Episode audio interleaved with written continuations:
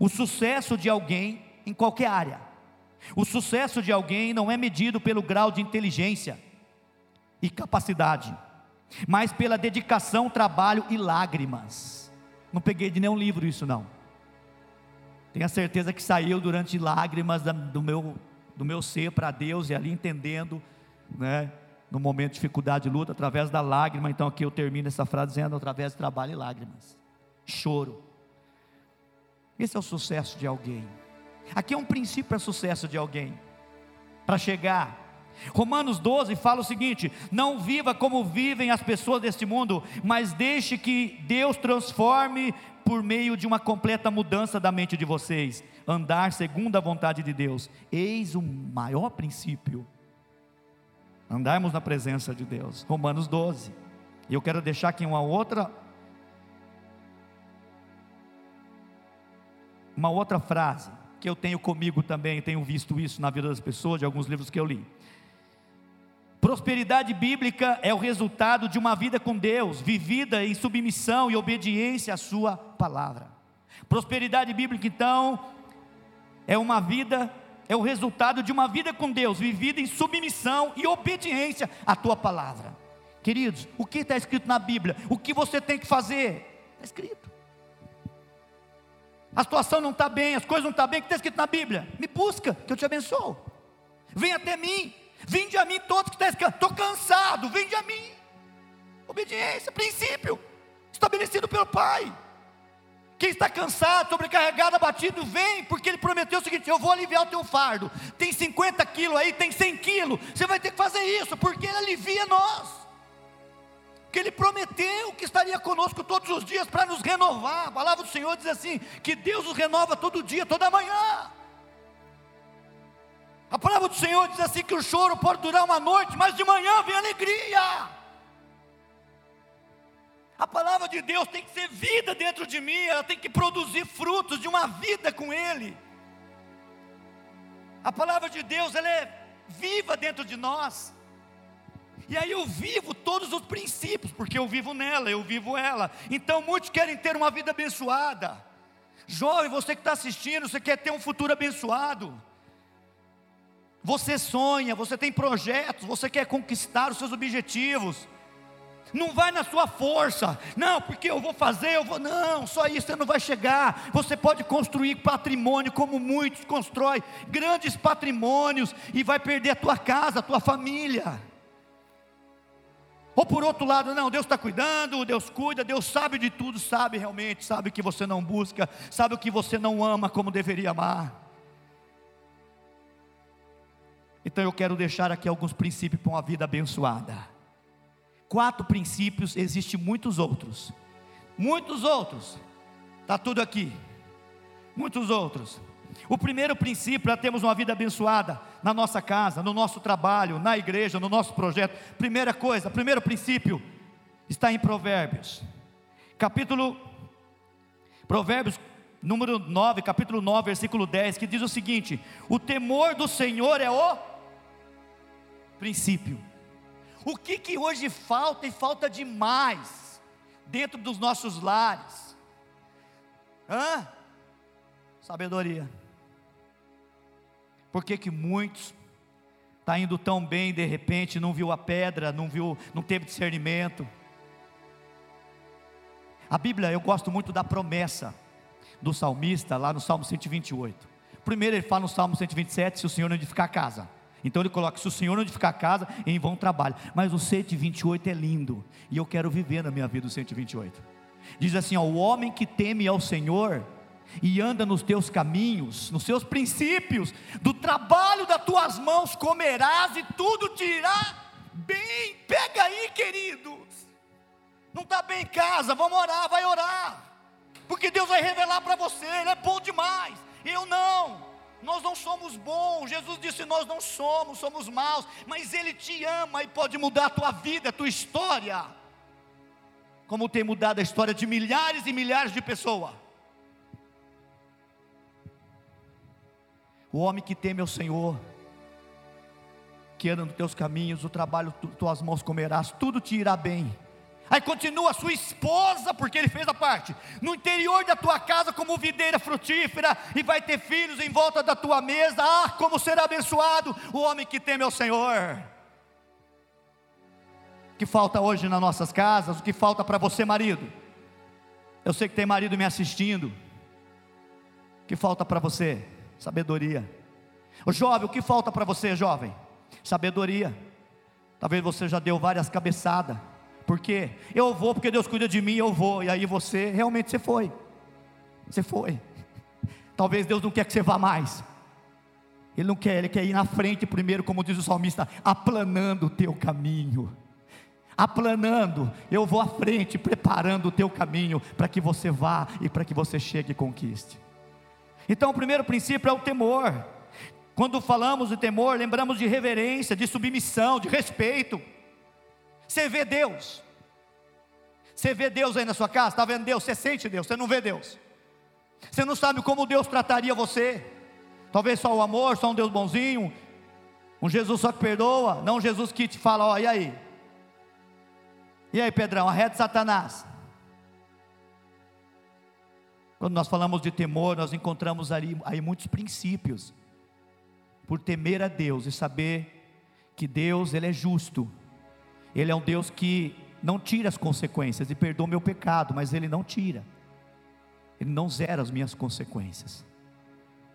Como você tem agido aí, jovem, dentro da sua casa?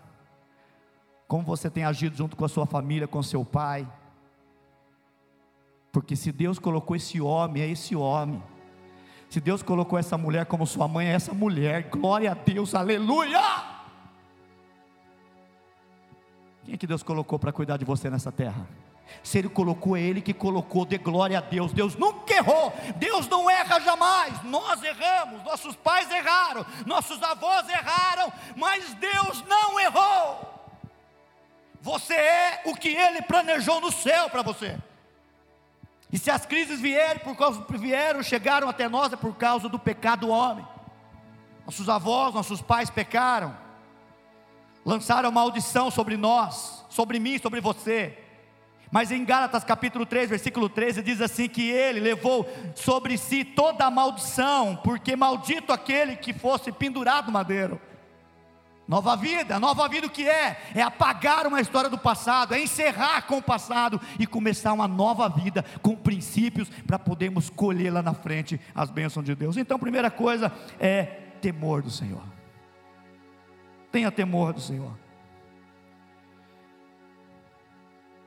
Faça as coisas por temor. Nesse dia nós precisamos ter temor de Deus, as coisas estão acontecendo à nossa volta.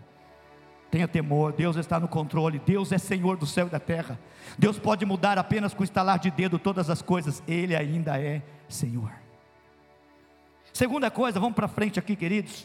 Segundo princípio é o princípio da humildade. Eu poderia ficar vários mais minutos aqui no temor, mas quero ser breve. O segundo princípio é o princípio da humildade. Humildade não é chegar na igreja, não é ir para o trabalho com o calçado rasgado, com a calça rasgada. É claro que hoje é moda, a calça rasgada virou moda, então não é mais feio, é legal, não é bacana, a calça rasgada tal. Né? Mas humildade não é humildade não é miséria ser miserável. É. Ah, eu tô com eu tô com essa camisa rasgada porque eu não tenho outra. Procura a gente que nós temos roupa no bazar aqui, a gente levanta a camisa e doa para você. Nós não estamos falando desse tipo. Alguns confundem, vê a pessoa, né, sem nada, e ali passando, né, andando a pé, o, o chinelo rasgado, é, é, o chinelinho, né, havaiana com o prego, segurando ali a sandália havaiana. Pode ser, pode até ser, por pobreza, por falta de sabedoria dos pais, coisas assim semelhantes, mas eu quero dizer do, da humildade que está dentro do coração das pessoas. Humildade não está, nós podemos, não podemos relacionar humildade, é humildade com valores. Humildade é o pobre. Eu já vi muito pobre orgulhoso. Vi muito pobre orgulhoso. Eu era um que se achava a última bolachinha do pacote. Eu era um. Eu, eu sou o cara. Sou o cara. Vamos jogar bola? Vamos, eu estou com a bola aqui. Ah, não deixou jogar no time? Acabou o time, o jogo. Estou indo embora com a bola. Eu sou o cara. Não, Roninho, joga no meu time, joga no meu time. Só tinha pé rapado lá, gente ruim de bola. Né? Caneludo no meu tempo. Quantas vezes? Orgulho, não. Eu não vou nesse time, eu quero ir naquele. Ah, não vai dar porque você não pode ir lá que você é fora. Então tá bom, vamos embora. Eu cabo com tudo. O que, que é isso? Orgulho. Eu sou a última bolachinha do pacote. Precisamos ser humildes.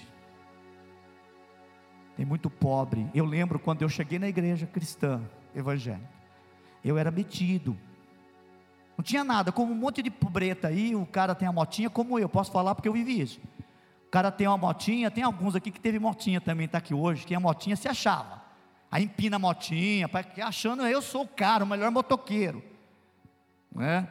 Esses caras aí. Eu era. Então chegava de botina lá, na igreja, a roupinha da moda, a roupinha do dia, da semana, do mês. E me sentia, sou o cara, eu sou diferente. Meninas, olha para mim. E, não, e, Deus teve que me tratar, tratar o meu coração. E para tratar, tratar de você, Ele fala o seguinte: desce, desce, desce e desce. Tenho visto nessa caminhada pessoas que têm condição financeira, uma condição boa financeiramente, e que são humildes que poderia talvez chegar dentro de uma igreja ou estar perto de pessoas, dizer, não, não vou ficar perto daquele lá não, eu escondo meu bolso aqui para ele não tacar a mão no meu bolso, não, não vou ficar perto. E eu conheci pessoas que têm condição e são humildes. São humildes, são simples de coração. Disposto a dividir, disposto a ajudar, disposto a fazer. Existe. Você precisa viver de maneira humilde. Eu sempre costumo dizer, falo sempre para minha esposa, quando a gente vê algumas situações ou pessoas, lá em cima, assim, ó. Você está errado, pastor, você está errado, ó, não, o líder de jovem está errado, o Lucas está errado, então tudo ele está errado, ele está errado. Por quê? Porque só fala assim quem está em cima. Porque só acusa quem se acha que está certo. Humilde não, humilde, como é que o humilde vai apontar o dedo? Ele, ele olha para ele, eu não, fala lá mal, não, não pode, é, aponta, não vou apontar.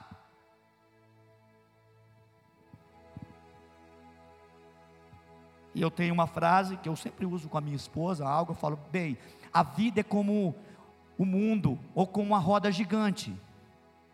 Vai ter momentos na vida que eu vou estar lá em cima. Você tem medo de roda gigante? Vai ter momento na vida que você vai estar lá em cima. Lembra o seguinte: Deus pode fazer com que essa roda gire e você venha aqui para baixo. Você não vai viver sempre aqui embaixo. Porque a palavra de Deus diz em Tiago capítulo 4, versículo 6, que Deus se opõe aos orgulhosos, mas concede graça ao humilde. A humilde. Então a questão aqui é clara: Deus gosta de pessoas humildes. Humilde, pessoas que reconhecem o erro qualquer. Não, tá bom, tudo bem, não é. Perdoa aí. Vamos resolver, acabou, acabou, tá bom. Não, ele, ah, não, não, não. A soberba procede à ruína, mas a humildade a honra. Tem muitas pessoas que querem honra. Seja humilde. Jovens, você está me assistindo, seja humilde na sua casa com seu pai. Que o seu pai, quando estiver falando com as pessoas, sua mãe, não vai falar, olha, ele é bom na escola, ele é top na escola, ele só tira 10. Quem sabe você vai, ser, vai ter um outro, outro atributo para você, ou, dizendo para as pessoas: meu filho, minha filha é humilde, meu filho é humilde. Se pedirem algo para ele, fala: toma, não, tranquilo, toma, ele é humilde, ele é, tem um coração pronto para repartir, para ter compaixão das pessoas. Então, seja humilde. Querido, nós não vamos para o céu porque a gente faz. Nós não vamos para o céu porque nós vamos fazer. Nós estamos abençoando, nós queremos abençoar as pessoas nesse tempo difícil. Nós queremos abençoar com cestas básicas, com outras coisas, se Deus nos der condição. Nós queremos abençoar as vidas, isso faz parte do cristianismo. Mas não é fazer, os espíritas fazem. Nós não queremos fazer, nós queremos ser humildes lavar o pé um dos outros e dizer assim: ó, você, eu quero que você seja melhor do que eu. Aprendi uma frase: importa que você cresça e eu diminua. Para a pessoa, é a palavra de João Batista para Jesus. Nós podemos usar na nossa vida para nos segurar o orgulho dentro de nós, dizer que você cresça, meu irmão, e que eu diminua. Que você chegue lá na frente e você, não, não importa que eu chego, se eu ver você chegando, valeu a pena. Humildade. E terceiro princípio, terceiro princípio, atitude correta com o próximo. Então, primeiro, temor. Segundo princípio, humildade. Terceiro princípio, atitude correta com o próximo.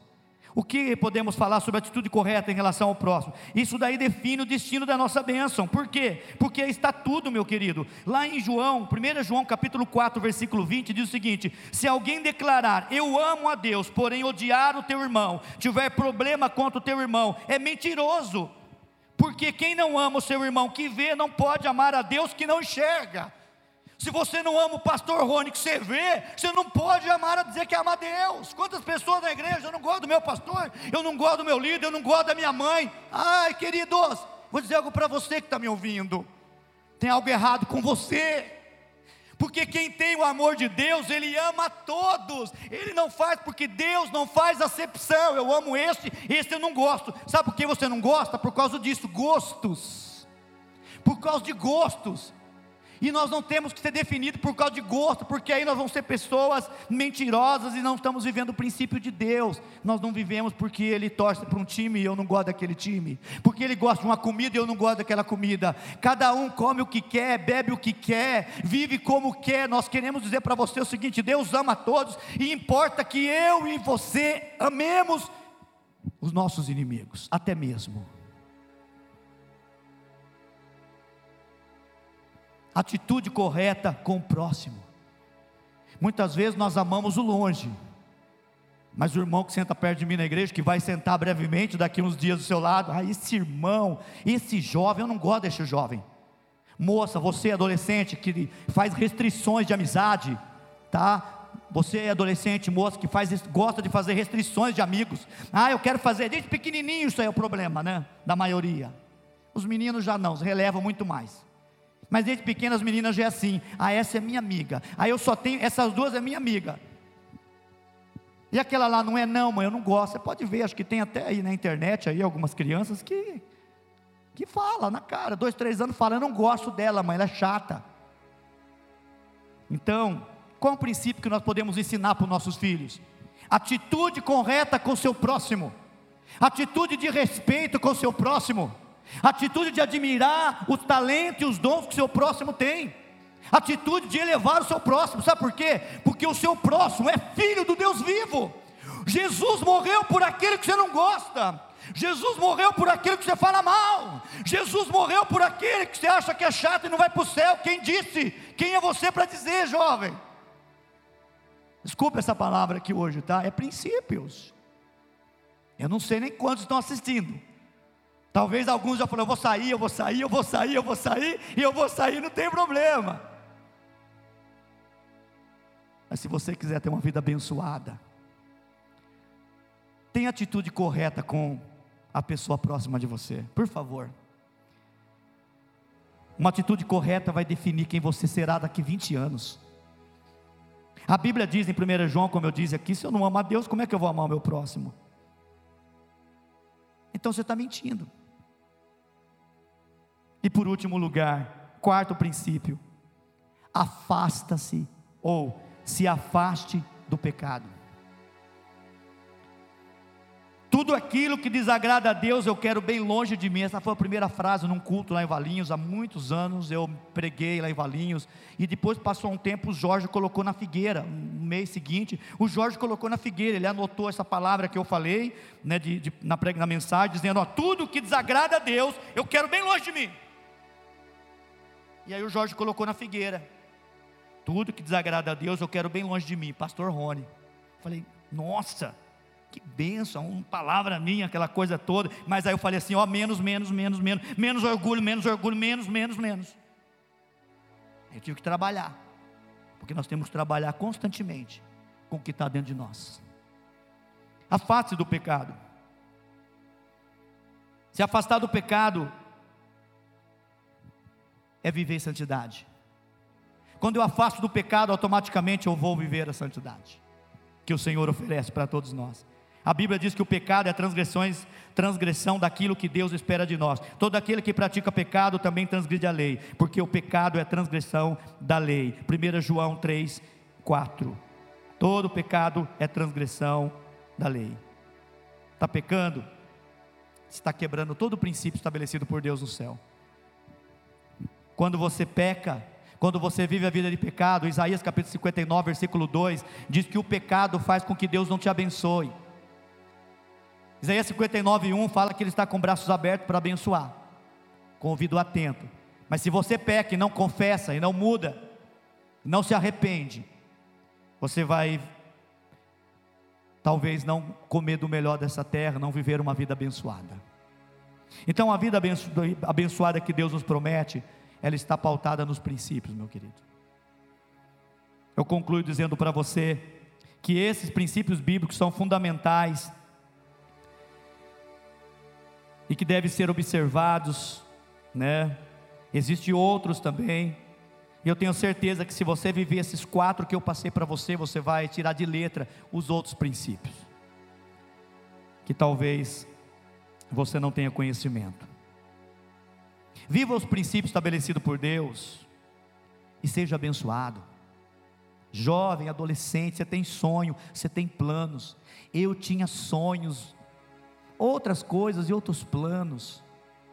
Mas o que eu mais queria era ter um, uma família abençoada. E, e ser uma pessoa abençoada por Deus, uma pessoa que Deus pudesse agradar.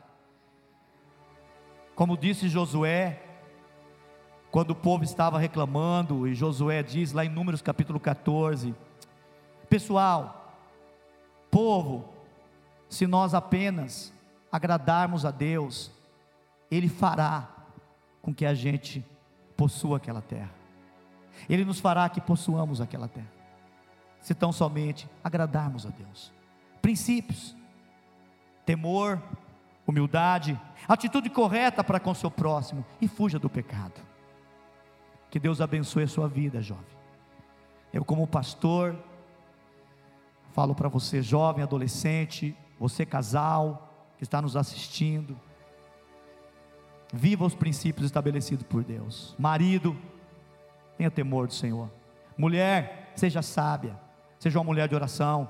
Ensina mais nova, você que já tem um entendimento, uma vida madura, ensina as mais novas, é princípio. Vive uma vida uma vida santa na sua casa, de oração pelo seu esposo, para que Deus o abençoe. Que Deus abençoe a sua vida. Eu agradeço a oportunidade aqui dos meninos da JNI por estar aqui trazendo essa palavra. Que Deus te abençoe. Que Deus abençoe a sua vida poderosamente. Eu quero fazer uma oração antes de entregar aqui para o Isiel. Pai, em nome de Jesus, eu quero orar, Senhor, por essas pessoas que estão nos assistindo nessa live.